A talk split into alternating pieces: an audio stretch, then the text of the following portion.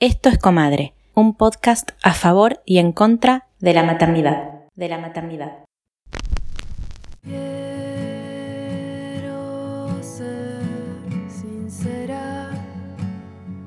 En este episodio vamos a hablar de fertilidad. De fertilidad.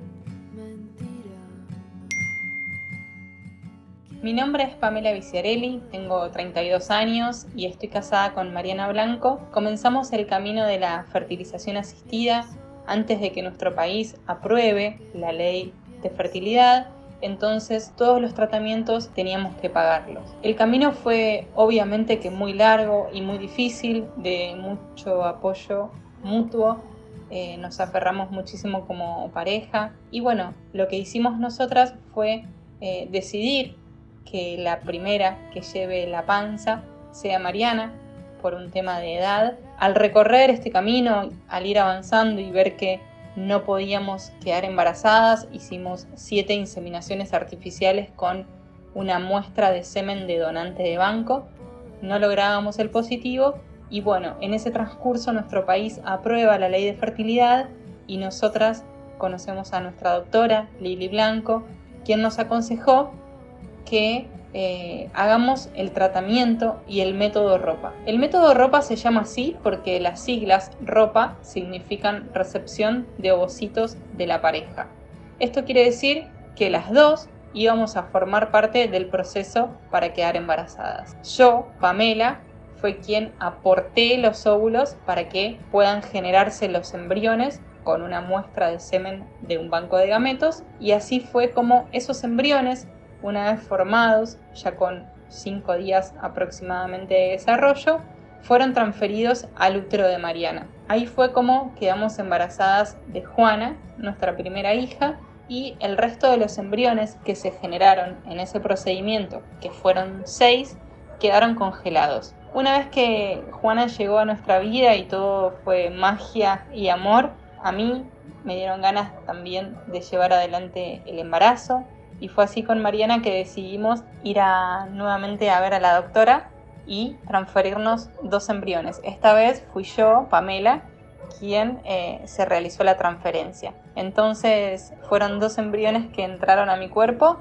y finalmente quedé embarazada de Eva, nuestra segunda hija, y actualmente hay cuatro embriones congelados en el centro de fertilidad pero algo muy importante, nuestro país, Argentina, que es un país muy avanzado en derechos, en igualdad y en legislación sobre estos temas, todavía no sancionó una ley de embriones no implantados.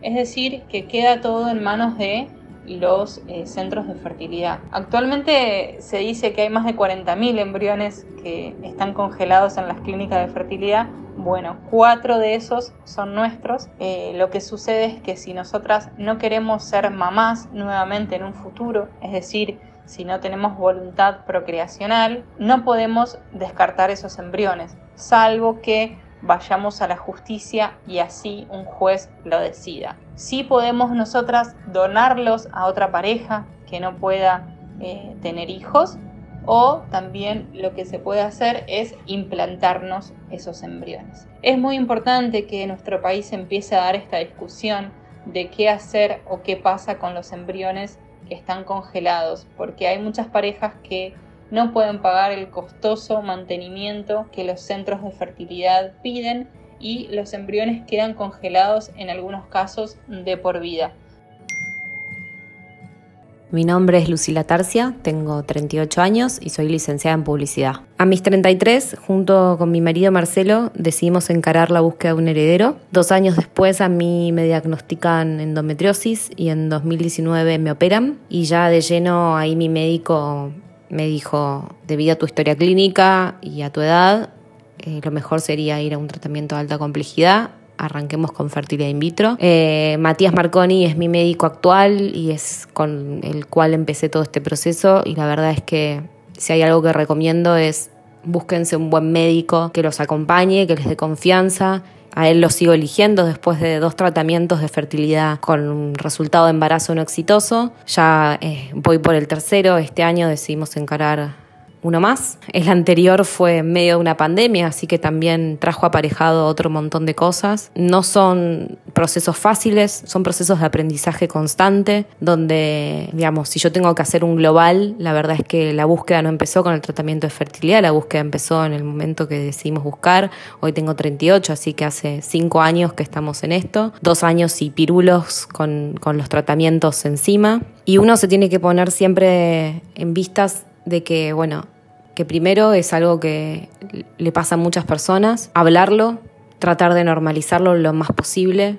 La verdad es que yo sola no lo podría hacer. Mi marido está muy presente, me acompaña en todas las, etapas de este proceso, está ahí metido. Es más, si él pudiese, yo creo que daría su cuerpo para, para que le pase físicamente esto a él. Eh, somos una pareja heterosexual en donde eh, yo como mujer tengo que poner el cuerpo y él se encarga de, inyectarme las hormonas, de hablar con el médico si hay alguna duda administrativa, de acompañarme a todos los controles que se pueda, que se pueda estar. Si no puede estar presencialmente, lo hacemos por Zoom y él está. Eh, cada paso ganado que, uno da y que avanza es, un paso victorioso. Eh, no siempre la victoria final se da en la concretación real de lograr un embarazo, sino que uno en el medio va aprendiendo otro montón de cosas. A mí me ayudó mucho a ser menos ansiosa y al manejo de expectativas también, porque acá uno pone mucho el deseo y las ganas y el cuerpo y es eh, entender que esto va más allá de lo que uno quiere, desea y puede, sino que es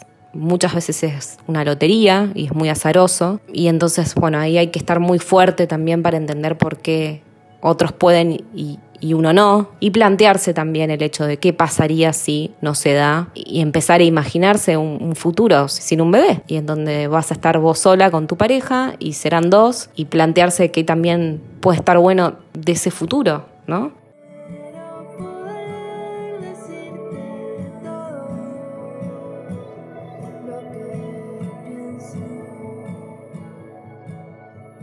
Buenas, acá estamos en el episodio número 10 de Comadre Podcast. Hola, hola, hola. Bueno, acá estamos y no estamos solas, tenemos una invitada. Pero vamos a empezar por presentarnos. Yo soy Victoria Viola y nos encuentran en Comadre Podcast en Instagram y en B de Viola en mi cuenta personal. Yo soy Maki y me encuentran como arroba Maki Álvarez T en Instagram también. Y hoy tenemos una invitada muy especial. Vamos a dejar que se presente ella. ¿Qué tal? Buenas, buenas.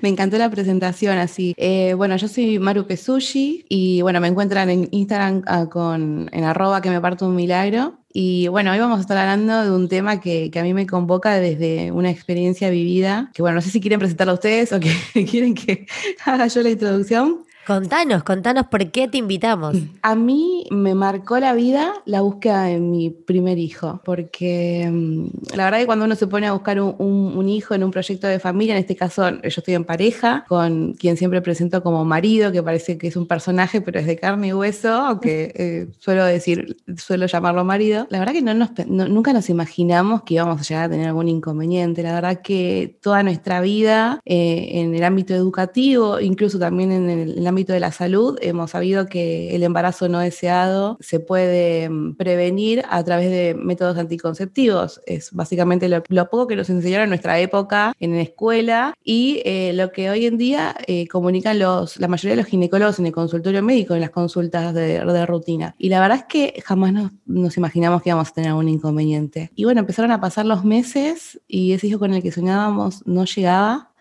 y a mí me empezó a hacer ruido, ¿no? Eh, ¿Qué edad tenías, Maru? Yo ahí tenía 27 años. ¿En qué momento te empezó a hacer ruido? Porque viste que dicen hay una ventana en la que a todos o todas nos toma un tiempo. Exacto. Yo soy una persona que cuando quiere algo lo quiere ahora. O sea, tengo este, ese problema que lo debo, compartir con un montón de personas. La ansiedad. Sí, sí, sí. Bienvenida al club. Claro, exacto.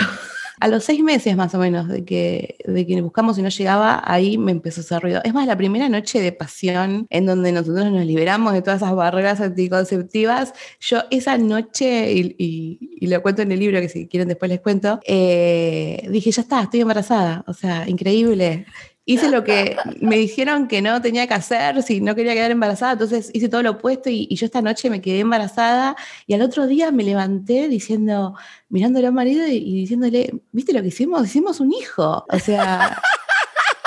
Claro. optimista, amo, amo el optimismo. Y que sí, Es que tal cual. Imagínate que la palabra infertilidad o dificultades reproductivas jamás me había pasado por la cabeza. Que tenemos mucho conocimiento de la anticoncepción, pero cuando se habla de fertilidad, la verdad que es poca la noción que tenemos. Yo al menos no desconocía. Bueno, yo no, ¿eh? Mis viejos estuvieron ocho años haciendo tratamientos para tenerme a mí. La primera vez que tuve una noche de pasión, como decís vos, dije, bueno, empieza, empieza el camino, ¿eh? Va a ser difícil. Prepárate. ah, bueno, vos estabas claro.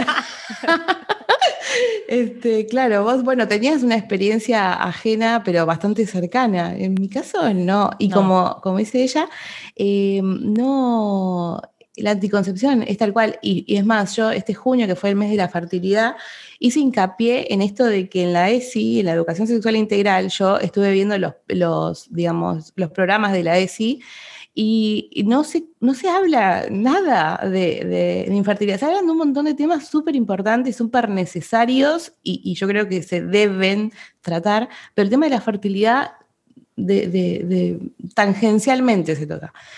Entonces dije, bueno, ¿qué, es lo que está pasando? Y esa noche de pasión que no llegó, eh, dije, uh, bueno, habrá que volver a probar. Y a los seis meses eh, dije, no, vayamos a ver a un profesional. Si bien, como dijo eh, Victoria recién, se espera cuando una mujer tiene menos de 30 30, eh, 35 años, uno tiene que esperar más o menos un año, que son las tasas normales de la biología humana en lograr el embarazo en parejas que no tengan eh, ningún tipo de antecedente. Pero después de los 35 no puedes esperar más de seis meses porque ahí el tiempo es como que toma la posta. O sea, es muy importante ganarle al factor tiempo por el tema del envejecimiento de los óvulos. Y, bueno, yo a los seis meses dije, no, vayamos a ver a un médico. Mi médico ginecólogo de rutina me dijo, no, vos estás divina, eh, si querés le hacemos un espermograma a tu pareja. Y ahí así fue, y ahí fue cuando llegó el primer diagnóstico, que fue tipo, encima hay una concepción que viene más de, esto de, las creencias patriarcales o, de este sistema patriarcal en donde vos decís que la que se embaraza es la mujer, entonces el problema lo, debe lo tiene la mujer y, no ves que esto es una pareja y pueden ser diagnósticos o de la mujer o del varón, en el caso de parejas heterosexuales, o una combinación de las dos. Esto que traes me parece muy importante, perdón que te interrumpa, yo tengo varias amigas que han hecho tratamientos de fertilidad. En muchos casos, la resistencia del varón a hacerse un espermograma fue enorme. Era como mi masculinidad. ¿Cómo, ¿Cómo voy a ser yo el que se teste? De hecho, tengo parejas que hoy en día el marido sigue sin querer testearse. Que me parece re loco. En el caso, por ejemplo, de mi viejo, mi viejo hasta se operó de varicocele. Creo que a mi viejo le faltó, tipo, ponerse un par de pelotas de burro, pobre, hizo todo, ¿entendés? Pero porque estuvieron pero veo que lo que traes está buenísimo que lo traigas a la mesa y qué bueno que marido fue y marido puso los huevos. Marido puso los huevos sobre la mesa, no le importó. Porque el porcentaje, eh, por lo que estuve leyendo, es 30% puede ser la mujer, como 30% puede ser el varón, 20% puede ser mixto, ¿verdad? Exacto. Las dificultades reproductivas, digo. Sí. Y, después 20 de, causas desconocidas que en realidad no es que son desconocidas. Si yo, vos llevas un año buscando eh, y los diagnósticos eh, preliminares dan ok y el embarazo no llega, hay algo que está ocurriendo ahí. Eh, tal vez hay que hacer una investigación más profunda sobre la pareja. Muchas veces ciertos estudios no están cubiertos por las prepagas, entonces las parejas no tienen los recursos para, pagar todos los, los, estudios adicionales que se pueden hacer, entonces queda como un diagnóstico ahí latente de diagnóstico infertilidad por causas desconocidas, que es tipo lo peor que te puede pasar porque cuando vos tenés un diagnóstico, si bien tener diagnóstico significa que el problema está ahí, pero por, lo menos lo podés ver, lo podés tratar, podés tener ya tus porcentajes de probabilidades de éxito, podés, eh, tenés más información como para seguir avanzando eh, en la búsqueda de la, de la, maternidad. O sea que lo ideal es eh, que cuando se presente la dificultad, ambas, ambas partes de la pareja, en el caso de que sea una pareja heterosexual, los dos arranquen a hacerse chequeos a la par, porque veo que muchas veces pasa que la mujer arranca y después de meses de descartar opciones, recién ahí el chabón arranca. No, no, lo, lo, ideal sería que vayan los dos juntos, incluso teniendo ya una, la mujer eh, un diagnóstico previo. Por ejemplo, es muy común el síndrome de ovario poliquístico. Si yo, por ejemplo, lo sé desde mi adolescencia que tengo síndrome de ovario poliquístico, estoy buscando un hijo y no llega, no ir esa mujer sola a la consulta, ir igual con el marido, porque, o sí, siempre hablando de parejas heterosexuales, ¿no? Yo siempre hago esta aclaración porque me gusta también incluir a todo el resto de, de, de, los colectivos y de la comunidad. Em, pero porque no sabes si tu pareja también tiene algún inconveniente. Entonces ya el combo sería más explosivo, que fue lo que finalmente nos pasó a nosotros. Así que sí, no, la recomendación es que vayan juntos siempre. ¿Y cuál fue tu diagnóstico o el de tu marido? Bueno, él tiene eh, varicocele bilateral eh, y también, eh, bueno, lo que genera este varicocele es que los espermatozoides, en vez de tener una forma normal, vieron que siempre se hace el dibujito de la cabecita con la colita, la morfología está afectada. Entonces, por ahí la cabecita no es tan ovalada, es más redonda, es más grande, más chica. Entonces, eso hace que no puedan fertilizar los óvulos, que yo óvulo. Entonces, eso trae esa complicación. Tienen menos de un, de un 1% de formas normales. Y, bueno, con el pasar de, los tiempos yo empecé a estudiarme un poco más y apareció como una especie de síndrome de ovario poliquístico también a mí, que hace que mi ovulación sea más ineficiente. Mm. Y, entre los dos formábamos un combo que, bueno, que si, lo llega, si, lo dejábamos a la naturaleza, digamos, al embarazo espontáneo, tal vez no, no llegaba nunca o, era muy, muy, difícil de que llegue. Varicocele, bueno, sí, varicocele. Eh, bilateral. Yo siempre digo, es el rey, porque tenía los dos huevos, o sea, vos puedes tener varicocele en un testículo, el, de los dos y de los grados más altos, o sea, dije, chao, sos el rey. O sea, para tener algún problema, vos tenés el mejor de los problemas, o sea, sos muy genio. Ante todo el humor, muy bien. Amo, sí. Bueno, porque aparte de esto del match, no puedo creer, Maru, me estás haciendo acordar mucho a mi propia existencia, porque los médicos a mis papás le decían, usted señor con otra y usted señora con otro pueden tener hijos, pero juntos son una complicación. bueno, a mí el humor me salvó siempre, la verdad. Yo, imagínense, em, cuando empecé la búsqueda y, nos dimos con el primer diagnóstico, eh, y como, no sé por qué será, por una cuestión social, supongo, eh, si bien el, el espermograma era de él, la que estaba registrada para recibir los resultados era yo y la que estaba atenta para que llegaran los resultados era yo. Y cuando me llega el resultado de él, y lo veo, obviamente que yo no entendía nada, como por ahí entiendo ahora, después de casi una década, ya me, sonaba raro el, número. Yo soy licenciada en administración, entonces eh, por ahí de números a primera vista empiezo a entender, ¿no? Y yo decía, esto no puede estar bien, porque si bien había mucha cantidad de espermatozoides, un porcentaje tan bajo me, me hacía ruido. Claro. Entonces era, decía, bueno, ¿cómo llego a mi casa y le cuento a él? ¿Cómo lo va a tomar? A ver, nunca hablamos de de, esto así, ¿no? Era como conocer, y ya estábamos en pareja hace un montón de años, pero ¿cómo lo va a tomar? Porque le tengo que decir que de esta búsqueda que estamos emprendiendo los dos, es muy probable que el diagnóstico lo lleve él. Y, fíjense que no uso la palabra culpa, ¿no? Porque la verdad que nadie decide o nadie elige eh, tener un diagnóstico así. Claro, es como ser bajito, no sé, ser pelirroja. Me estoy describiendo a mí misma, ¿no? Pero digo, son cosas que suceden. es la biología. Claro. Está muy bien. Y, bueno, nada, este, dije, bueno, no sé cómo lo va a tomar, no sé si, si lo va a tomar como decías vos, viste, capaz que él dice, no, yo esto después no, no hago más nada, ya el espermograma fue suficiente para mí, eh, yo soy el macho alfa, viste, no, nunca fue así, pero imagínate que en el imaginario estaban todas las posibilidades. Y, mm, y nada, le dije, mira, este, esto lo tenemos que ver con el médico, le digo, pero este porcentaje es muy bajo. Me dice, bueno, fíjate si el médico nos puede atender o tenemos que ir a algún especialista en particular y vamos a hacer todo lo que tengamos que hacer. O sea, ya cuando él me dijo eso... Lo amamos. Lo amamos, sí, lo amamos. Sí, amamos a marido. Tal cual, tal cual. pero es que posta, bueno, es el camino que vos recorriste, pero creo que ya de, de, por sí es un camino empinado, recorrerlo con un compañero que está abierto y que no se ataca, o bueno, puedes atacarte, debes pasar por un montón de instancias, pero que hay un team. Lo que es, muy difícil es cuando estás como arrastrando al otro en la montaña, ¿viste? Como eso debe ser mucho más desafiante. No, total. Imagínate que hay parejas que se desarman por el tema este de, de, buscar un hijo que no llega, porque realmente sí, yo eso también te iba a querer preguntar, como que, bueno, ya que lo tocas, como, eh, no sé qué pasó en tu caso, que obviamente quiero que me cuentes, pero, yo, pero hay recomendaciones en cuanto a hacer terapia, terapia de pareja, terapia cada uno, eh, cómo encarar el proceso de la psiquis, ¿no? Porque es esto, como tenemos una invitada que habla de eso de que la cabeza es muy clave en todo el proceso. Totalmente.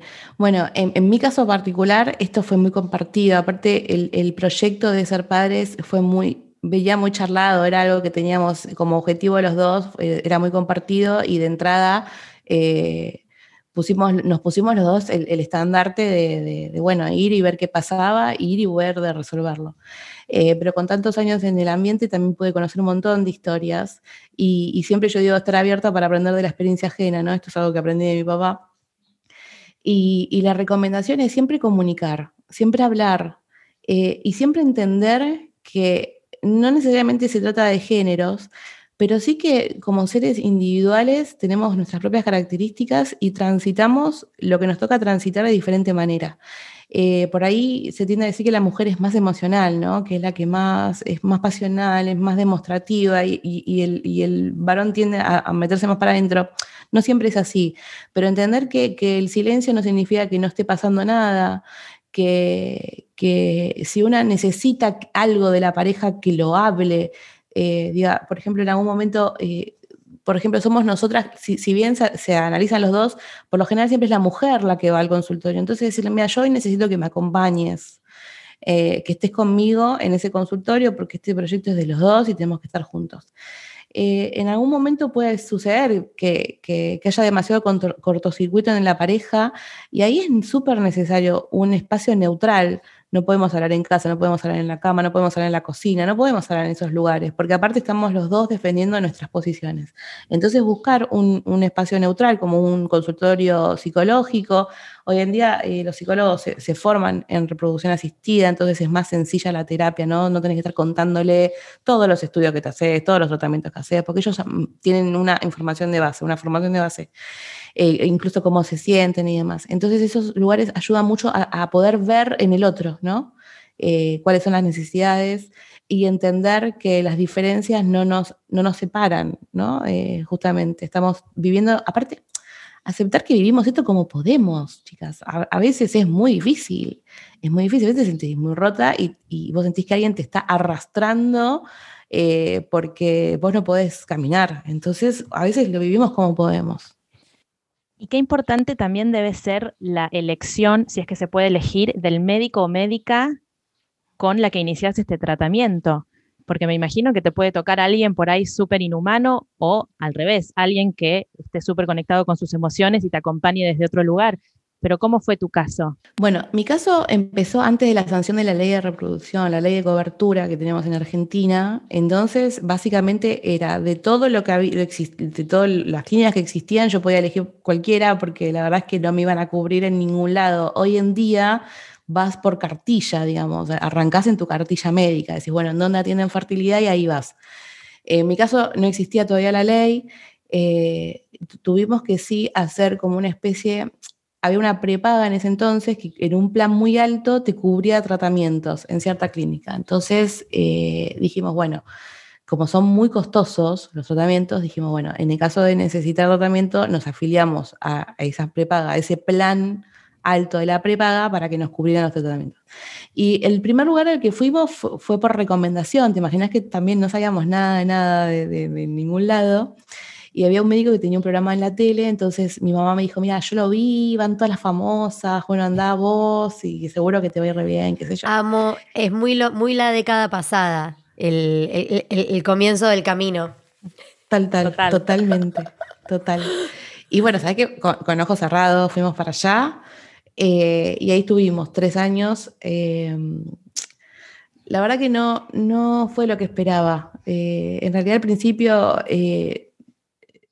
nos dejamos llevar, digamos, por, por, los ritmos que nos ponían, pero no, no fue, no terminó muy bien eh, toda la, atención. Eh, y bueno, llegó un momento que yo hicimos muchos tratamientos, ahí tuve la posibilidad de conocer mucho por profundidad la clínica y me acuerdo que en el último tratamiento de alta complejidad que no había funcionado, eh, teníamos que ir a ver qué había pasado, que nos dieran algún tipo de información o algo, y yo estaba por entrar a la clínica y me puse a llorar así tempestivamente.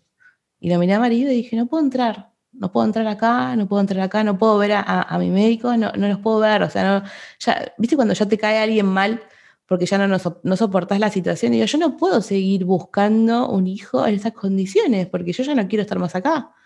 Ya el hecho de sacar un turno me ponía mal, ya el pretendedor del teléfono me ponía mal, escuchaba la musiquita y ya quería cortar. Y digo, ¿por qué estoy, por qué estoy aceptando esto? ¿Por qué estoy habilitando esta situación? y dije, vayámonos. Y, para mí era como volver a empezar, ¿viste? Y eran muchos años ya que llevábamos en esa clínica. Y por un lado me atemorizaba mucho eso. Eh, y después con el tiempo entendí que, cuando cambias, cuando tenés la posibilidad de cambiar, porque no todos pueden, por el tema este de la cobertura, capaz que tu prepaga te cubre en un lugar con una persona y ahí moriste porque no tenés opción.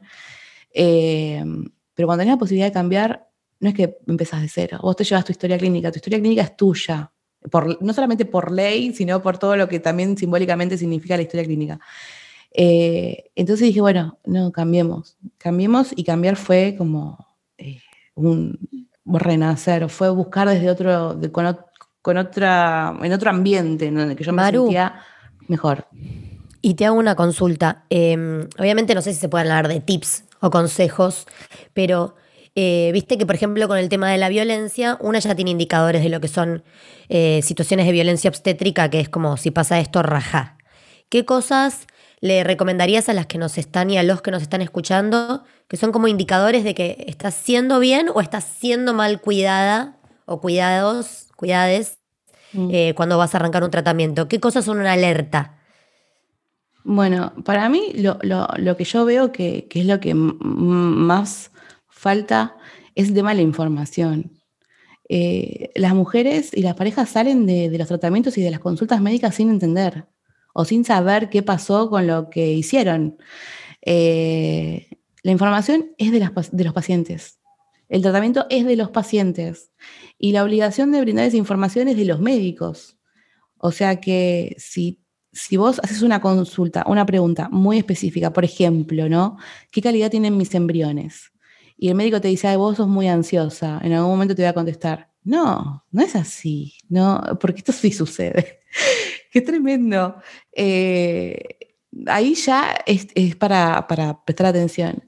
Eh, después, con respecto a la violencia obstétrica, em, no he visto casos de, una mala praxis o, de una situación de violencia o de ilegal ilegalidad así abrupta en reproducción, este, pero sí em, hablamos mucho de la falta de empatía de los médicos. A ver, yo siempre les digo a las chicas, eh, vos vas a atenderte con un médico con el que vos te sientas cómoda. A vos por ahí te puedes, podés sentirte cómoda con alguien que, te acompañe en un negativo y, te dé palabras de aliento y te dé un abrazo. Y, por, ahí, por ahí yo en, algún momento de mi vida yo no quería eso, yo quería alguien que me mirara la cara y me dijera, mira, eh, tus probabilidades son estas y vamos a ir por este lado y no te voy a vender eh, eh, banderitas de colores ni nada por el estilo porque lo que vamos a hacer con vos tiene evidencia la ciencia. Por ahí yo quería alguien más formal, más estricto, obviamente que me tratara bien, pero no necesitaba el abrazo del médico. Yo tenía mi pareja, tenía una tribu de mujeres que me, sostenían, entonces por ahí no necesitaba eso, pero va a depender de cada uno.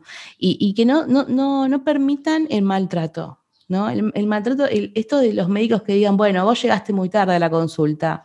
No, señor, yo llegué cuando llegué, cuando estuvo mi deseo vigente y con la información que tuve a mano porque hoy las mujeres no, por ahí no, están muy al tanto de que su fertilidad de cada a partir de los 30 y a partir de los 35 la caída es abrupta.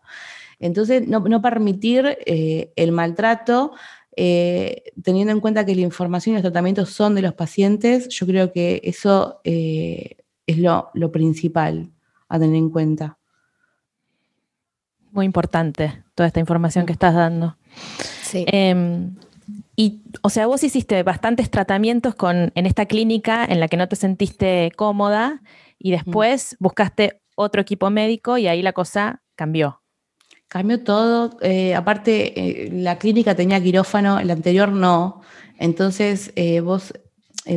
ah, quería hacer eso, lo que, ah, me acabo de acordar lo que les quería comentar.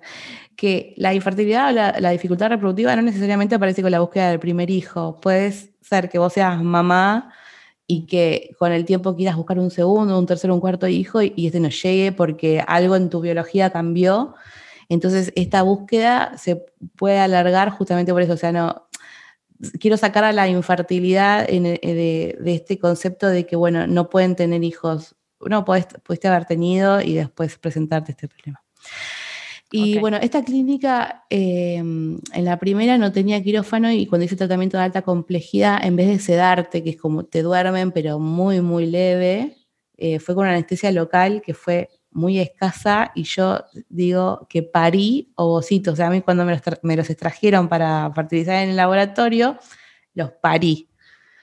Sí, los parí, fue tremendo, eh, pero mi deseo era tan grande que dije, bueno, si tengo que volver a pasar por esto, lo voy a hacer. ¿Pero esto era así siempre por procedimiento, por falta de tecnología de punta o pasó algo que la pasaste tan como el culo? No, este, esta, esta primera clínica no tenía habilitado, hay que habilitar los quirófanos. Entonces no tenían, no tenían quirófano habilitado. Yo en ese momento obviamente que esto no lo sabía. Eh, para mí lo normal era que, porque en su momento siempre fue con la anestesia local. Pasa que si vos habilitas un quirófano, tenés un cardio, es más caro después del procedimiento. Tenés un cardiólogo, un anestesista, el médico, la enfermera y demás. Eh, con una sedación leve, por ahí en 15 minutos, te extrajeron los óvulos, vos no te diste cuenta y te levantaste divina en, en una sala de recuperación.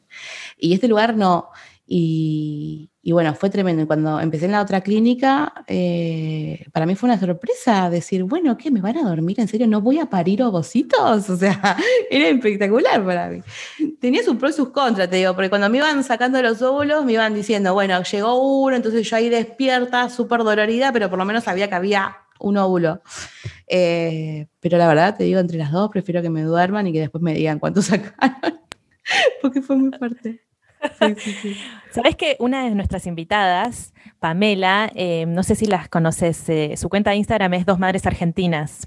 Sí, tengo un vivo con ellas eh, dentro de poquito. ¿En serio? Bueno, dejó un audio que pusimos en el inicio y ella cuenta el método ropa, que es el de recepción de óvulos de la pareja. Y ellas, después de hacer varios tratamientos de baja y de alta complejidad deciden iniciar este camino. Y ella cuenta que la intervención, cuando le extraen los óvulos maduros, fue como súper simple, fueron 15 minutos, ¡pum! Como que, como si hubiera sido algo, no sé, súper natural. Entonces, esto de parir ovocitos es nuevo para mí. No, no, no, sin anestesia para mí fue así. No, fue terrible. Eh, es más, ya no se usa. Es más, la clínica esta con la que yo, la que yo me atendía antes, ahora habilitó un quirófano y ya no hace que la mujer sufra de esa manera, ¿no? Bueno, menos mal. Em, sí, sí, sí, hoy ya es como, sería como arcaico. Eh, hoy en día, 10 años más tarde, es, es como arcaico. Eh, pero no, no, la experiencia, la experiencia mía fue completa, o sea, este, yo siempre digo, bueno, todas estas anécdotas me, sirvieron para poder escribir un libro, ¿no? Porque si no, no, hubiese tenido historia que contar. Pero sí, no, yo, eh, muchas me escriben y me dicen, no puedo creer que te, eh, hicieron una punción de óvulos con anestesia local. Digo, yo tampoco, todavía. Diez años después tampoco lo puedo creer. Em, pero sí, bueno, antes era así. Sí, sí, sí, sí, sí, Y después de haberte sacado los, em, ovocitos de una manera un poquito más humana. Em, ¿Qué pasó? O sea, ¿cuánto tiempo tenés que esperar? Sí. ¿Cómo sigue el proceso? Ah, para resumir muy, muy, para resumir muchísimo el tratamiento, eh, después de un montón de estudios de la pareja, la mujer empieza a estimular sus ovarios para que produzcan más de un óvulo en un ciclo. Imagínate, nosotros siempre ovulamos un óvulo en cada ciclo, la idea de la estimulación es aumentar esa cantidad de ovocitos para que el médico lo pueda recuperar y llevar al laboratorio y tener más posibilidades de tener embriones. Eh, ese periodo suele durar de 10 a 14 días en donde la mujer se inyecta, que también es toda una experiencia. Imagínate, alguien que estaba buscando un hijo y se sacó el forro y de repente no quedó embarazada, después se tuvo que estar inyectando 14 días, como tres hormonas por día. Eh, es toda una experiencia esa. Qué loco. Eh, Sí, loquísimo, loquísimo. Eh, y bueno, sabes que en ese ritual yo lo incluía a él, porque, claro, te imaginas que todo el tratamiento es sobre la mujer. Entonces, bueno, ¿cómo lo, cómo lo haces integrarse a él, a todo esto, no? Sí. Y yo me acuerdo que la primera vez que estaba eh, queriéndome inyectar, no me daban los dedos. Yo estaba con el émbolo, el coso, el no me daban los dedos, no me quería pinchar, sentía que me iba a doler. Y mi marido me miraba atentamente todo lo que hacía y yo transpirando, porque dije, acá la cago, acá hago algo que se me va la hormona por otro lado. Y entonces le dije, por favor, ayúdame. Y me inyectó él. Y dije, esto es genial. Entonces yo preparaba todo, la, la, medicación, y él era el que me aplicaba a mí eh, cada una de las inyecciones que me tenía que aplicar. Entonces ahí es medio como que lo pudimos hacerlo parte, ¿no? Porque era como un... Eh, muy pasiva su, su, presencia en esa situación. Bueno, una de las invitadas que es amiga mía, que va a prestar, que prestó eh, audio como invitada, nos contó eso, que ella para participarlo al, al marido la inyecta y el marido se encarga de todo lo que es administrativo o sea, todo lo que es papeles y tal, o reservas de turnos, como que desde su lugar y desde donde puede, porque el cuerpo lo va a tener que poner ella, acompaña. Está bueno que lo traigas vos también eso. Sí, sí. Está, es muy buena técnica la que hice, la que hace tu Está, está buena eso lo de. Lo, yo no sé si hubiese podido, soy muy controladora. Necesito, viste, ser yo la que lleva todo. Eso es una cuestión mía personal. Pero está bueno poder incluirlo desde lo administrativo, que es lo que podría hacer. Desde. Claro. Está bueno. Bueno, ¿y qué vas a decir? Bueno, no, y de, inyectarte? Me inyectó, bueno, eso dura más o menos 10, 14 días. Eh, después eh, vas haciendo controles ecográficos en, eso, en esos días para ver cómo van creciendo los folículos que albergan los óvulos adentro de los ovarios. Y cuando ya están lo suficientemente grandes esos folículos, los extraen en un quirófano, como dijiste, más humanamente. Sí. Eh, bueno, de ahí van al laboratorio y eh, el hombre tiene que entregar una, muestra de esperma, ¿no? en ese momento, que también es un momento muy clave para ellos, ¿no? Porque te, tiene que funcionar ese día. Encima, por lo general, son a las 7 de la mañana. O sea, imagínate despertar el ganso a esa hora. O sea, olvídate. Cuesta un montón. Entonces, vos decís, bueno, levántate una hora antes y entra en calor, querido, hacer algo. Eh, tenés que llevar todo eso a la clínica. Y bueno, ahí unen, fertilizan eh, los óvulos con los, con los espermatozoides y ahí, ahí arranca como una embrión espera, ¿no? Porque los embriones se tienen que ir formando con los días. Este, se esperan lo ideal que lleguen a día 5, porque en el día 6, 7 ya el embrión debe encontrar endometrio en donde anidarse para seguir su evolución. Y mm, bueno, ahí vas recibiendo llamados, tipo, por ahí te sacan 10 óvulos, fertilizan, que, no sé, 7, fertilizan significa que el espermatozoide entró en el óvulo y que hubo una actividad ahí genética. Y después al otro día te vuelven a llamar y te dicen, bueno, quedaron tantos, qué sé yo. Y por ahí de 10 óvulos te queda un embrión solo, porque la biología humana es así. no es porque tenemos la culpa de algo. El, ser humano tiene la peor tasa reproductiva de casi todos los animales vivos. Eh, no sabía. sí. Este dato no lo tenía. Bueno, imagínate, por ejemplo, pensemos en los gatos y los perros que pueden parir varias crías en una misma gesta. Eh, el humano con suerte uno, y con suerte, imagínate, un año para concebir se consiga normal. Este, bueno, tiene sentido. Igual imagínate si pariéramos como gatos, me da algo. ¿Te imaginas? ¿Por qué te salen seis pibes de un saque? No, chao. No hay forma de mantener esa situación. Me exilio, me exilio. ni psíquica ni económicamente. claro, olvídate. Que me coman ellos a mí, viste que algunos se comen a sus crías. Yo me entrego ahí que me devoren, ya fue. Desaparezco de la escena. O sea, no hay. Me siento identificada. Me siento identificada con eso. Así que bueno, te transfieren el embrión que queda y después ahí empieza la beta espera. Todos nombres, ¿vieron? Términos, tenemos términos propios, manejamos un metalenguaje acá. Totalmente. amo que hablas del ambiente. Yo decís el ambiente y siento que van todos emperifollados a la clínica como si fuera tequila. El ambiente de la, fertilidad. Amo, amo. Me gusta abrir este mundo, chicas. para que se conozca, para que sepan. ¿La beta em, espera qué es? La beta espera es el tiempo que transcurre desde que, te desde que ponen ese embrión dentro del útero de la mujer hasta que vas a buscar el resultado en el laboratorio a ver si te está embarazada o no, eh, que son más o menos dos semanas. Y, bueno, esas beta espera son esas dos semanas que vos estás pensando, bueno, a ver si, si funcionó o no el tratamiento, imagínate que es lo único que uno piensa durante dos semanas, te carcome la vida, eh, eh, por lo menos hablo de la mayoría, ¿no? de las, que vivimos esto. Y, ¿Te pasaba, mm, perdón que te interrumpa, pero ¿te pasaba que te decían, hace vida normal, relájate, andate de vacaciones, como esos consejos o no? Sí. Me encanta que lo traigas, me encanta que lo traigas, me encanta, gracias. Eh, sí, eh, cada vez que yo tenía la posibilidad de hablar de alguien, con alguien de este tema, o porque decían, che, ¿para cuándo los chicos? ¿Para cuándo van a tener hijos? Eh, o por ahí tenía amigas con hijos y me decían, che, ¿vos para cuándo? Este, es una pregunta que, genera mucho dolor para quienes estamos buscando y no, no encontramos. Es una pregunta del mal. Es una pregunta del mal y además de que es, que es del mal. O sea, vos con el tiempo, por tu experiencia, entendés que no te podés meter ahí. No puedes meterte ahí, porque incluso hay parejas que no quieren tener hijos y es totalmente válido. Entonces. Pero no tenés idea que hay del otro lado. Si no hay ganas, si no hay posibilidad, si está habiendo un tratamiento, porque también re podría pasar que para cuando los pies estallido, tipo, no estoy pudiendo. Es como, no sabés qué hay del otro lado. Pero todavía, porque también, también puede pasar que sepan que están en un tratamiento y te den estos consejos como si supieran que la receta es relájate, espera, no pasa nada. Hace vida normal, para, ¿y qué pasa con la vida normal? Claro. Bueno, por eso cuando vos, cuando vos te animás a decir, mira, estoy buscando, pero no podemos, empiezan a llegar estos mensajes, esto tipo, relájense, y yo, y yo por dentro, cada vez que me lo decían, decía, bueno, pues yo me relajo, pero el chabón el varicocele no se le borra, o sea, lo tiene ahí en los huevos. O sea, por más relajado que esté, nos vamos a Punta Cana, chicas, a tomar un tequila y el varicocele va a seguir ahí.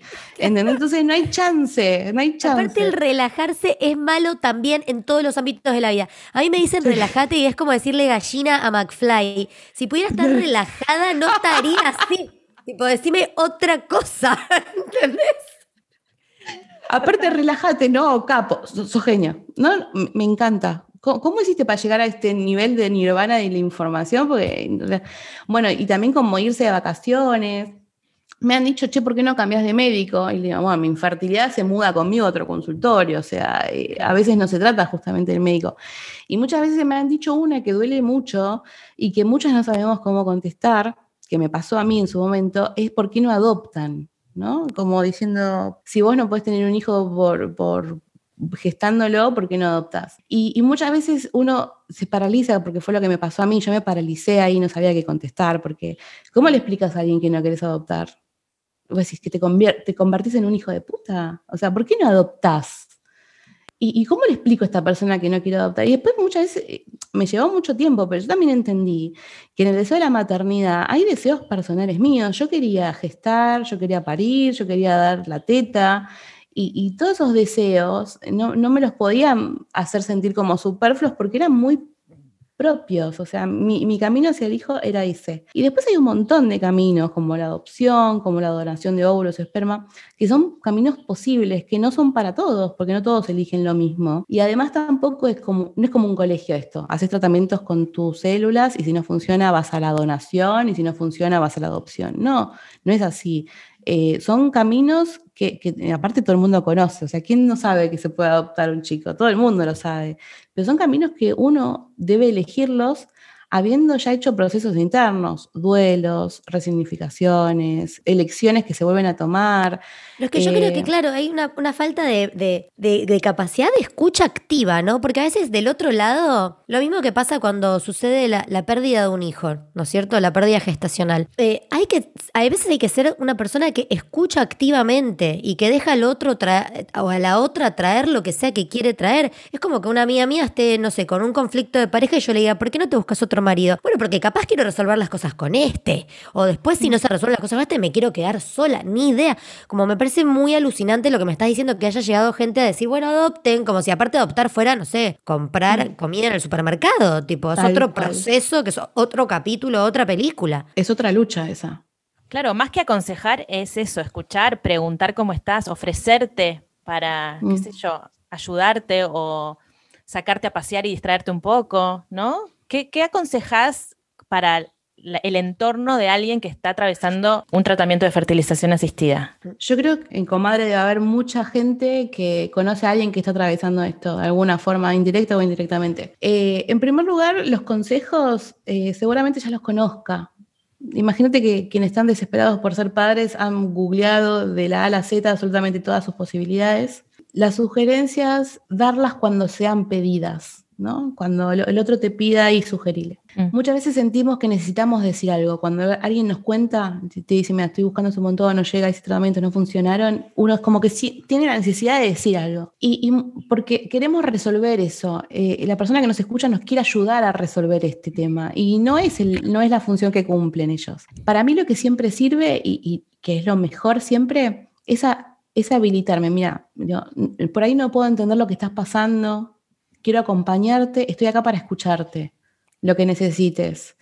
Así sea para hablar de este tema o para tomarnos un mate hablando de cómo va el Bitcoin en, el mercado. O sea, lo que vos necesites, yo voy a estar acá. Eh, muchas veces estos eh, tratamientos, si, si, es persona de mucha confianza, estos tratamientos a veces requieren muchos trámites burocráticos. Por ahí la persona que lo está haciendo no tiene tanto tiempo. Entonces, por ahí ofrecerse, si necesitas que te lleve los papeles a algún lugar, avísame. Esas son pequeñas cosas que, suman un montón este, y que no generan peso del otro lado, ¿no?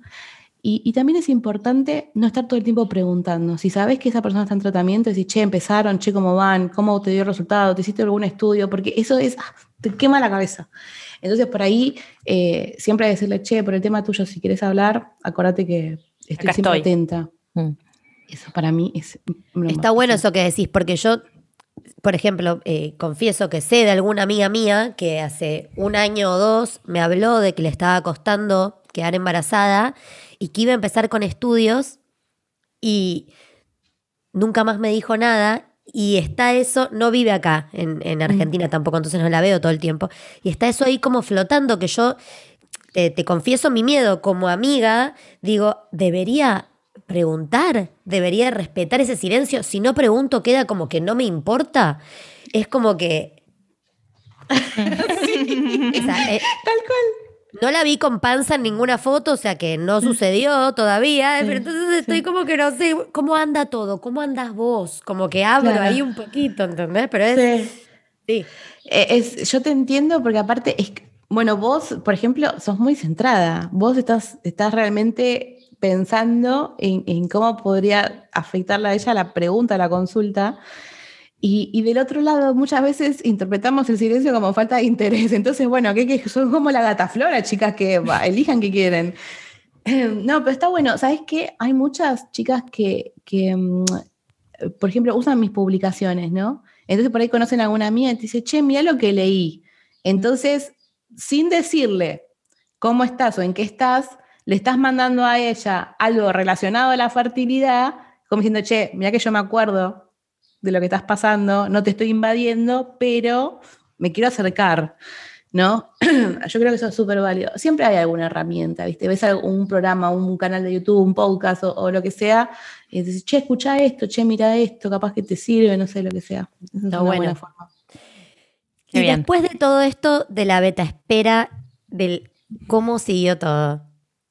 Bueno, la beta, bueno, bueno, ya era, había pasado muchas betas pero yo ya estaba bastante acostumbrada y ya lo estaba viviendo eh, sin muchas expectativas, la verdad. Por un momento sí creía que me iba a dar positivo y por momentos no, si esto ya me pasó un millón de veces, no va a suceder. Eh, siempre digo y me pone la piel de gallina cada vez que lo digo, pero eh, mi peor temor era morirme sin saber lo que es ser una mamá. Era, ese, era, ese era el nivel de la dimensión de mi deseo. Y yo ya venía muy rota de, de, mucho, de muchos años, de muchos tratamientos, y la verdad que ya iba por inercia en algunos instantes. Y el día de la beta, el día del día que me tenía que llegar el resultado, yo estaba en mi casa y lo llamo a marido. Y le digo, escúchame, yo no puedo seguir aguantando esta espera a solas. Digo, por favor, si podés, venite antes del laburo. Yo iba a recibir el resultado tipo 5 o 6 de la tarde. Y y me acuerdo que me puse una película que a la que no presté atención. Les hago todo el entorno emocional que yo estaba viviendo esa tarde porque me lo acuerdo de, principio a fin. Obvio. Eh, estaba viendo una película, Blue Jasmine, que no sé ni de qué se trata, no la volví a ver nunca más. La tenía ahí de fondo, o sea, miraba la pantalla y, y, no sé, que estaba pensando en otra cosa y de repente escucho las llaves de la puerta, feliz de que había llegado él. Y nos pusimos, se sentó al lado mío en el sillón con esa película de fondo y yo estaba stalkeando a mi médico. ¿Viste? último, último horario conectado, último horario conectado. No sabía si me iban a llamar, si me iban a escribir algo. Y de repente estaba stalkeando y lo veo que se pone, está en línea. Y ahí como que, tipo, se me empezó a palpitar. Y, y, veo que cambia el estado a está escribiendo. ¿Vieron por WhatsApp que dice está escribiendo? Y yo lo miraba a, a, marido, pero no podía decir nada, aparte no sabía si me estaba escribiendo a mí. Y de repente sale en la pantalla, positivo, 575, o sea, más de 50 es un buen número. Y, y, y es como que se me pone a abrir de gallina de vuelta, lo, lo miro a marido que estaba sentado en la sillón y no podía hablarle. Estaba con el teléfono en la mano y le decía, Posi, Posi, Po, Po, no, no tenía aire en los pulmones. Y, y me mira él y me dice, ¿qué te pasa? ¿Qué te pasa? Me dijo, me, me dijo, Posi. Entonces agarró el teléfono, lo, lo leyó y dijo, positivo. Le digo, sí, positivo. Y fue tipo una explosión. No, no, no. Imagínate, fue tantos años buscar ese momento. Eh, creo que estuvimos abrazados como cinco minutos temblando. Eh, el primer positivo de nuestras vidas después de tanto, tanto que habíamos atravesado. Claro, casi te da una CB, no podías ni ponerlo en palabras. Ay, no, no. Lo único que faltaba era morirme. Claro, qué emoción lo que me contás. Como, aparte lo contás tan que lo vi, lo vi, vi el sillón, vi todo. todo. Ah, sí, ¿no? Este, es más, a mí también me, emociona ese, momento porque cuando, cuando vos crees que nada puede llegar a funcionarte en tu vida, que, ya te diste la cabeza contra la pared tantas veces y que ya conoces todo, porque para mí era volver a empezar una y otra vez, era cíclico, era arrancar negativo, arrancar negativo, arrancar negativo, y, así era nuestra vida y, y todo, todo, eh, toda mi vida, toda nuestra vida estaba girando en torno a esto, porque eran las vacaciones, las teníamos que organizar según mis ciclos, porque por ahí caía algún tratamiento para la época de vacaciones, este, o por ahí estaba muy hormonada y me sentía mal y me perdía alguna cena familiar porque no tenía ganas de, o por ahí estaba tan triste que no tenía ganas de salir y era película y cama, y de repente encontrarte con la mejor noticia de tu vida era, era como ver un nuevo mundo, ¿viste? Cuando vos es como descubrir un nuevo universo. O sea, Ay, te imagino repente... caminando con, con música y, y, todo se vuelve de dibujito animado, ¿viste? Tipo 500 días de verano. Pero, ¿cuántos tratamientos eh, hicieron hasta que hasta el posi posi? el posi posi posi. Este, mira, de, de, baja complejidad, que serían las inseminaciones, las relaciones programadas, todo, habremos hecho una docena de tratamientos. Y de alta complejidad habíamos hecho dos. Eh, y, y, no habíamos conseguido muchos embriones, eh, era todo un desafío y bueno. Eh, ¡Qué desgaste! Ese, sí, sí, fue tremendo. Eh, ¿Qué onda y, el embarazo? ah, bueno. no fue el embarazo que me merecí tener, debo decir. no fue el embarazo Vamos. que me merecí tener. Porque imagínate que a una persona que busca tanto un embarazo hasta que no tenés panza y lo sentís, es como que vos no te sentís embarazada. No. Claro. Entonces yo, yo necesitaba confirmarlo. Porque no. Y además, al tercer día empecé con pérdidas. O sea, yo dije, positivo, Ay, pérdidas. O sea, ya sabes que me basta. sacaron el chupetín. O sea, esto que se, se fuma acá. Yo tenía una angustia. Les cuento esa, la anécdota de las pérdidas. Me había dado positivo un miércoles y un viernes fuimos a comer afuera a festejar y empecé a sentir tipo dolores menstruales. Y dije, no, esto, está, esto no está bien, esto no está bien. Y empecé a sentir, ¿viste cuando sentís que te baja? Bueno, empecé sí. a sentir, dije, no, esto no está bien. Juan Pablo me quiere ir a, a casa, me quiere ir a casa, me quiere ir a casa. Llegué a casa, una mancha ahí roja. Dije, no, lo estoy perdiendo, lo estoy perdiendo, una angustia total. Vámonos a la guardia. Vámonos a la guardia. Era un viernes a las once y media de la noche. Fuimos a la Trinidad de Palermo. Eh, ¿Y a dónde me mandan? A obstetricia. Yo dije, no puedo creer. Esta infértil tuvo su positivo hace tres días y la mandan a obstetricia para que le digan que está abortando, porque era mi, mi idea, lo que me pasaba por la cabeza. Claro. Y la obstetra me dice, mira, esto es muy temprano, por ahí no se ve nada, ten en cuenta que los, sangrado, los sangrados en el primer trimestre pueden darse y no significa necesariamente más la noticia. Yo igual lloraba, no podía ni hablar. Eh, me vamos a hacer una ecografía. A mí me habían transferido dos embriones. Eh, y cuando empieza el ecógrafo a tocar botoncitos, yo ya sabía que estaban midiendo. Eso es una cuestión de, ya de, experiencia. Y le digo, ¿lo encontraste? ¿Lo encontraste? Y me dice, sí, están acá. Yo dije, what? Son mellizos, what? Y dice, sí, Ay, no, la cantidad bueno, pero... de emociones, demasiadas sí, en cinco no, días, no, Dios. Sí. Yo, eh, yo me, estoy, me, estoy, comiendo las uñas literal. claro, dice, no, eh, están acá. Y yo lo miré a marido y, lloraba más, pues decía, en vez de perder uno voy a perder dos, soy un, soy un desastre, soy la peor canasta humana del mundo, dije, no. Ay, no. Eh, canasta humana. Ay, sí, porque no me quedaba nada, ¿viste? Bueno, nada, una angustia. Entonces dice, bueno, igual uno de estos dos embriones no se ve muy bien. O sea, las primeras semanas tienen que verse como muy redondito y se vea medio alargadito. Dice, por lo general, estos no tienen buen pronóstico.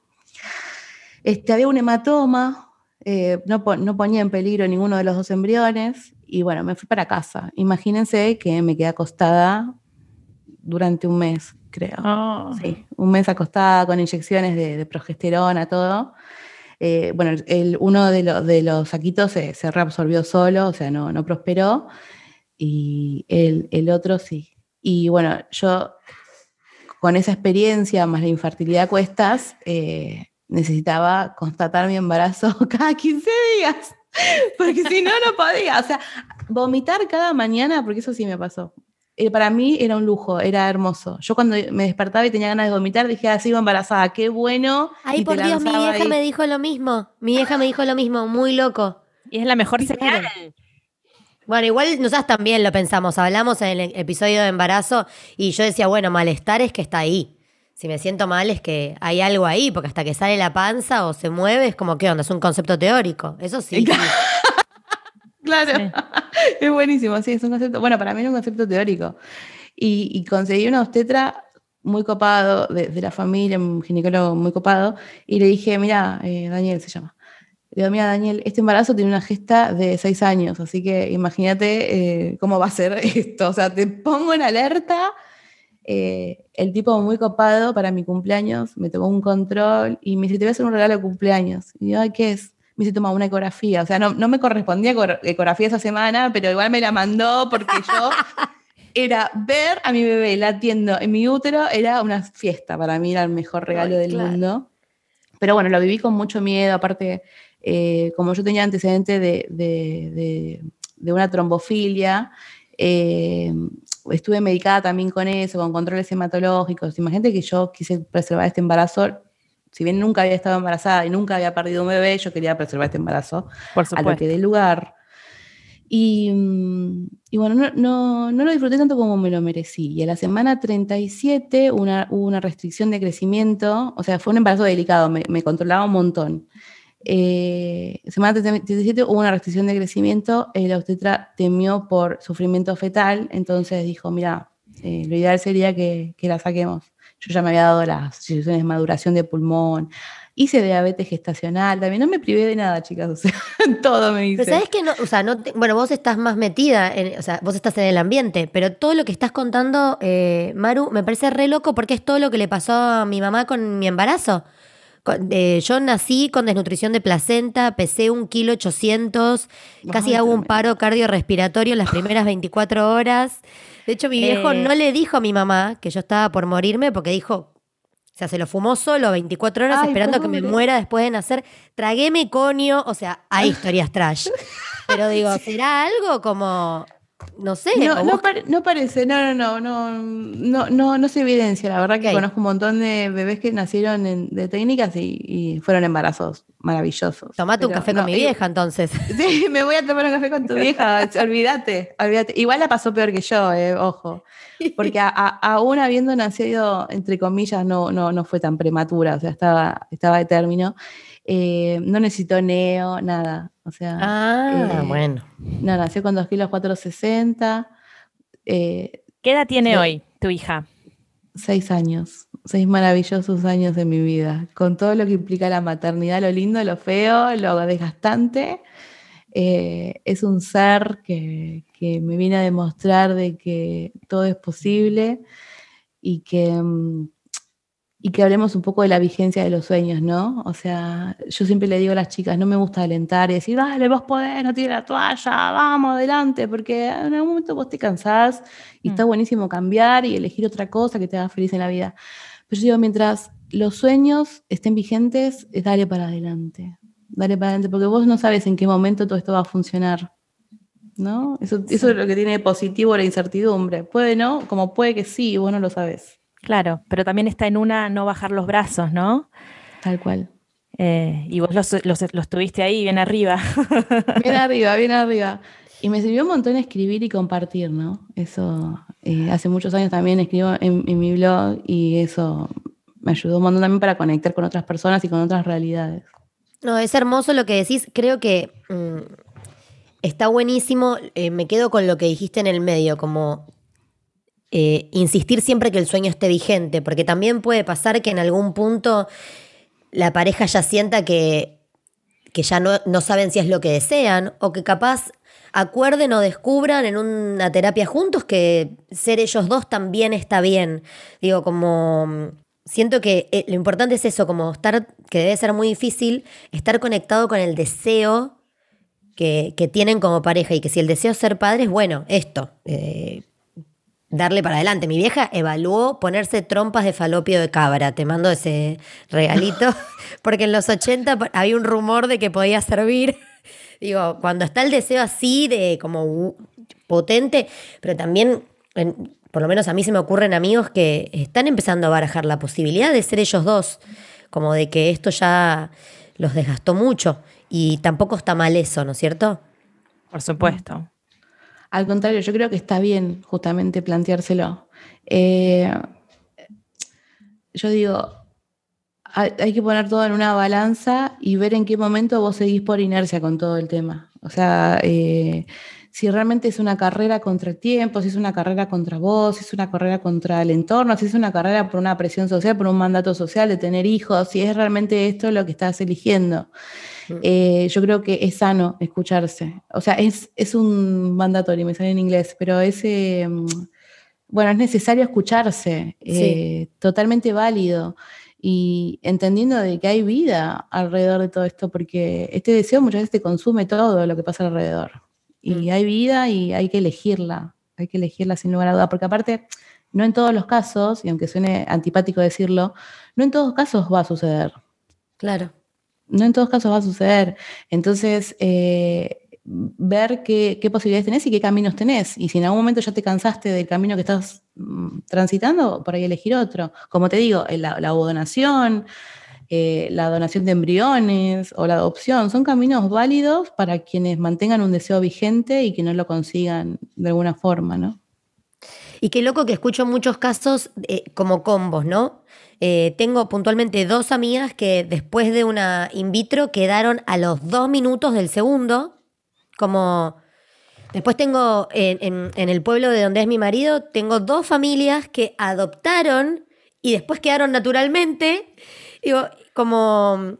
Nada, los misterios de la vida, ¿no? Que hay algo que es como lo que decís vos, me parta un milagro. Es como que ocurra, ¿viste? Yo digo, yo digo, eh, a modo de chiste, obviamente, eh, que son del team de las ojetudas. Ojetudas son personas o parejas que se sometieron durante mucho tiempo a tratamientos y quedan embarazadas antes de iniciar un tratamiento, después de, o de la nada, embarazo espontáneo, pum. Este, y después vienen estos que te dicen, viste, si te relajabas te quedas embarazada y vos los querés ir a ah. matar. Ay, Dios mío. Porque aparte es peligrosísimo eso de relajar. Primero porque es un consejo de mierda, ya acordamos en eso. Y segundo porque capaz hay que ponerse en acción y hacerse estudios y ver qué pasa. No siempre me relajo, es lo que decís vos. aparte, aparte le, pones toda la culpa a la persona. Entonces que el problema soy yo, que estoy obsesionada, estoy, no, no estoy relajada. no, no es culpa. Claro. estoy estresada y no me embarazo. No, no es así. Pero sí, sí pasan. Hay muchas objetudas y nos reímos mucho en las redes sociales porque digo yo, qué, qué objetuda, ¿eh? Qué objetuda. Sí, se mueren y vos hablaste de, eh, bueno, supongo que en tu Instagram van a encontrar el blog. Vos hablaste de tribus. Eh, vos, vos tenés tu propia tribu, coordinás tribus, recomendás tribus. Yo, em, yo tengo un grupo en Facebook, de, se llama Fertilidad en Tribu. Ahí somos más de 8.000 miembros, ya no sé por cuántos van, eh, en donde las mujeres van contando sus experiencias, van buscando recomendaciones, van compartiendo las situaciones que les toca vivir. Eh, eso ayuda mucho a normalizar lo que nos pasa. A veces, a, veces vemos una embarazada y sentimos envidia y no entendemos qué nos pasa. Tipo, ¿por qué voy a estar enviando una embarazada y te pasa? Y salís a la casa y lo único que ves son panzas. Son panzas. ¿Qué mierda me pasa? Este, y bueno, y todo, eh, saber que a otras les pasa lo mismo, ayuda a descontracturar, a desdramatizar, aparte le ponemos mucho humor, entonces bueno, se, se hace más fácil ir adelante. Qué hermoso, qué hermoso que exista este espacio, porque mi amiga, la que te digo que está invitada en el episodio, ella tiene a alguien muy par con la que lo están atravesando, pero si no te tocan suerte una amiga que esté en el mismo proceso, hay que hacérselas, hay que buscar Yo ahí. grandes amigas, grandes amigas, o sea, además de las que tengo de la vida, eh, de, de estos espacios, encontré amigas nuevas que me acompañan en la vida. Eh, y bueno, y hacemos aprovechamos las redes sociales, ahora en pandemia que no nos pudimos juntar más porque hacíamos como encuentros mensuales, eh, hacemos vivos en Instagram, y todo, todo también parte por el libro, ¿no? Que, escribí que no les pude contar, pero yo todo esto que les estuve contando lo fui escribiendo a través de los años y terminé publicando un libro en el 2017, a fines del 2017, y yo creo que todo eso suma el combo con el que yo estoy viajando, digamos, en las redes, ¿no? Esto de hacer tribu, de llenarnos de información y de herramientas que nos sirvan. Eh, este libro que también puede leer tu familia, tu compañero, eh, para poder entender en voz de terceros lo que te está pasando a vos, ¿no? Es por ahí ¿Cómo se llama el libro? Contanos un poco del libro. Que me parto un milagro se llama el libro. ¿Cómo ese título? Bueno, yo siempre tengo que aclarar que no es religioso, ¿eh? Yo tengo que aclarar que no es religioso, no tiene nada que ver con la religión, es un grito irónico, ¿no? Eh, en un momento yo me sentía que tenía mucha mala suerte y que lo único que me faltaba era que me partiera un rayo, porque mis, mis posibilidades de quedar embarazada espontáneamente eran tan reducidas como que me cayera un, rayo en la cabeza, entonces dije, bueno, que me, que me parte un milagro, ¿no? Eh, ¿Y, ¿Y se consiguen librerías o te tienen que contactar a vos? ¿Cómo es?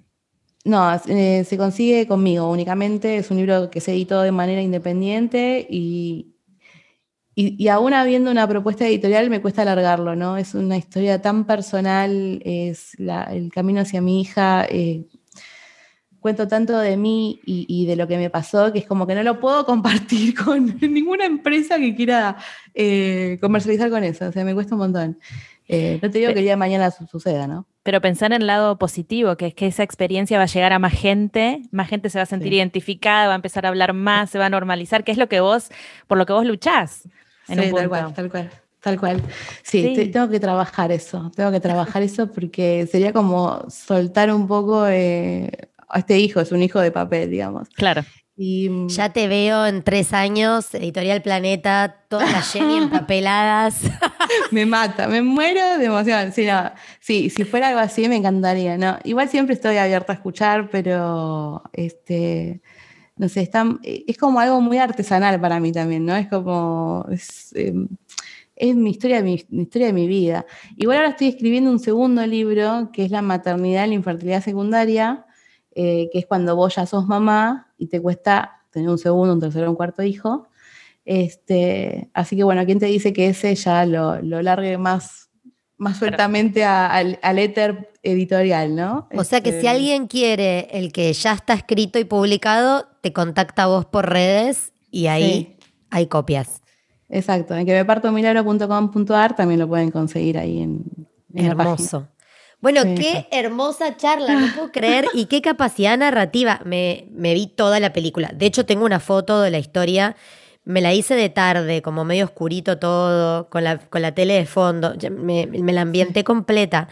Maru, gracias. Eh, gracias por compartir tu sabiduría y tu proceso con, con nosotras.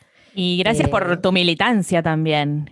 Sí, qué necesario, ¿no? Porque siento que, bueno, como todos los temas que tocamos en Comadre, hay un tabú tan enorme como... Porque además el patriarcado y el capitalismo se ocupa de tratarnos como máquinas reproductoras de cosas, inclusive hijos, entonces hay como esta, ¿viste? este peso encima de a quienes les cuesta más que me parece que es una cagada. Total, total. Bueno, Gracias por, pelear por eso. No, y, gracias a ustedes, como, les dije antes, eh, el hecho de que le den lugar a este tema desde sus espacios abre el juego y me parece que es una de las cosas más importantes, ¿no? Porque muchas cosas podemos aprender de la teoría, de los libros, todo, pero yo creo que lo que nos deja eh, la experiencia ajena es algo que no lo puedes reemplazar con nadie. Vos escuchaste la historia de alguien que por ahí te sirva para entender las historias de otros. Entonces, más que eso, hablemos de militancia, ¿no? Eso está, o activista. No, y qué zarpado, que también eso es lo interesante de la vida, ¿no? Como eh, conocer distintas historias y nutrirse, porque la experiencia, la que uno tiene es la, la única que va a tener, entonces con- habla con otros, se nutre mucho. Muy zarpado, Maru. Muchas gracias, gracias. chicas, gracias. No, gracias a ustedes. Gracias. No. Ay, amo. No, no, me reemocionó todo. Sí. Bueno, estamos Una acá de vuelta las dos. Eh, Quedamos muy atravesadas, yo no puedo creer. No, no, no. Qué bueno haber tenido este testimonio, ¿eh? Increíble, increíble. Bueno, contame películas, series. Bueno, Cositas. voy, voy a ser breve porque, mm, porque ya nos pasamos de la hora. Pero bueno, Re. Bueno, pero es que era, era una película de una Sí. saga. total. Películas tengo dos para recomendar. No, una es una serie. La película es Vidas Privadas y está en Netflix y es la historia de una mujer a la que se le despierta el deseo de ser madre a los 40 años y se encuentra con muchas dificultades reproductivas y decide ir por el camino de la ovodonación después de que no le funciona el tratamiento de fertilidad asistida y recurre a la sobrina de su pareja. Bueno, hay todo un entramado muy hermoso, pero también muy difícil y está súper, súper bien producida. La re que te recomiendo. Es hermosa. Y después la serie, por favor, Master of None, que vos también la por viste. favor, por favor. Digo, de hecho, el otro día lo hablaba con una amiga que está haciendo tratamiento. Eh, si, no, si ven, si no quieren ver la 1 o la 1 les fastidió, porque hay gente que no le encanta él, vayan directo a la tercera si este tema les convoca, porque no puede ser. O sea, es una poesía. Cada encuadre es una foto. Cómo trocan el tema. De hecho, a mí me lo recomendó una amiga que está en tratamiento, que nos prestó testimonio para este episodio. Así que la súper recomendamos. Es- ¿Y libros? Es muy poética y pará, y es el, el camino que transita una mujer sola que decide ser madre sola. Una Eh, mujer lesbiana y que transita la maternidad sola. Total, eh, imperdible. Y después, literatura tengo un montón, así que voy a tirar títulos. Voy a empezar con los diarios de Silvia Plath, que eh, está escrito en 1960 y cuenta cómo no puede quedar embarazada y todos los tratamientos que se tiene que hacer, las preguntas que se hace, la angustia que vive. Léanla siempre a Silvia Plath. Después, otros diarios, los de Laura Freixas, es una escritora española que cuenta también los problemas reproductivos que tiene. Finalmente logra quedarse embarazada y después se enfrenta de nuevo a estos problemas, entonces decide adoptar a su segundo hijo, entonces está bueno ver todo ese camino, ¿no? Ese recorrido. ¿Qué más? El libro ¿Quién quiere ser madre? de Silvia Anclares, también una mujer de 40 años que no puede quedar embarazada y cuenta todos los problemas a los que se enfrenta. Y Hace vida normal. Hace vida normal, sí. El eh, título no puede ser. Es una genialidad, es un libro de una editorial independiente, escrito por Diana Lieber. También cuenta su experiencia con la ovodonación y se ríe, ¿no? Entre comillas, de eh, estos consejos del mal que le dan, como si fuera tan fácil, ¿no? Hace vida normal. Y creo que no me estoy olvidando nada, o hay Esther algo. Vivas, mamá desobediente. Esther. Vi ahí entre los apuntes. Muy Esther. bien. Esther lo tiene todo, ese libro hay que leerlo y ella. Es la Biblia, no sé, está- todos los temas toca. todos los temas, todos. Pero bueno, ella, ella eh, recurrió a un tratamiento de fertilización asistida también, así que su, su maternidad está atravesada por eso. Bueno, impresionante este episodio. Solamente quiero hacer un comentario ad hoc, que es que mis padres, después de ocho años de tratamiento de fertilidad, dejaron de ser todo y en una pausa quedaron embarazadas de mí. O sea que chapa, porque ni siquiera fue un tratamiento. eh, en la pausa para considerar si adoptaban o no adoptaban, Llegaste. quedaron embarazadas embarazadas de mí, que acá estoy rompiendo las pelotas cotidianamente. Eh, bueno, amiga, hermoso, emocionadísima. Qué lindo episodio. Sí, por último decir que si quieren colaborar con la producción, pueden donarnos un cafecito o pueden ir a la página de GoFundMe, que es donde se pueden donar eh, cafecitos internacionales, si se quiere, ¿no? Sí, y cerramos con Sí, cerramos con Estela Chardón, que es la fundadora de la organi- organización civil Concebir, que recomiendo que todas las personas que estén interesadas en este tema recurran a esta organización porque hacen talleres, charlas, vivos de Instagram, eh, difunden mucha información al respecto. Bueno, Estela eh, también es psicóloga perinatal y ella tiene dos hijas por ovodonación y escribió el libro Mamá por Donación también. Así que las dejamos con ella que nos cuenta un poco de qué se trata esta ONG y su, su maternidad. hermoso, amiga, gracias. Gracias a vos. Chao. Chao. Quiero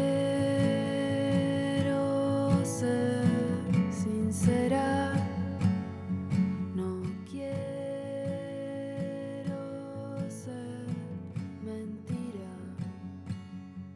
Hola, mi nombre es Estela Yardón, soy psicóloga perinatal y tengo dos hijas, una de 25 y otra de 22 años, las dos nacidas por, por donación. La donación para mí fue, fue algo tremendamente significativo en mi vida porque me permitió tal vez tener una mirada diferente de, la maternidad. Yo al, momento de, hacer los tratamientos era ingeniera y dedicaba mucho, mucho tiempo a, mi trabajo. Y cuando, cuando nació mi primera hija, después de haber vivido toda la experiencia de, la infertilidad, bueno, junto con Isabel Rolando fundamos una, una ONG con el objetivo de acompañar a las personas que que tenían que recorrer este camino para formar una familia y mm, que muchas veces se sentían solas o, no podían hablar de este tema con, con, su familia, su entorno, con nadie más. Esto, imagínense, fue hace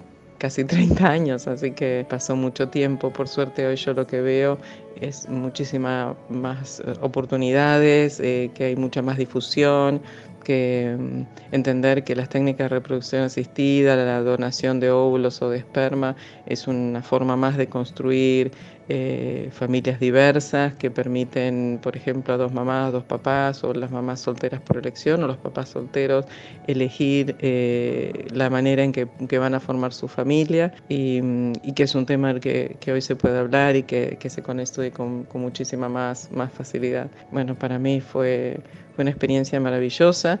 Eh, yo me retiré después de 20 años de trabajo en la ONG, pero ahora ya este, Concebir está por cumplir sus 25 años de existencia, con nuevas autoridades, con nuevos proyectos, siempre acompañando, haciendo talleres, conferencias, eh, teniendo contacto con otras organizaciones en el mundo y en Latinoamérica. Así que esa es una de las formas de, de tender puentes y, acompañar y evitar, bueno, uno de los grandes problemas que, hace muchos años era el aislamiento de la pareja que tenía que recurrir a la reproducción asistida.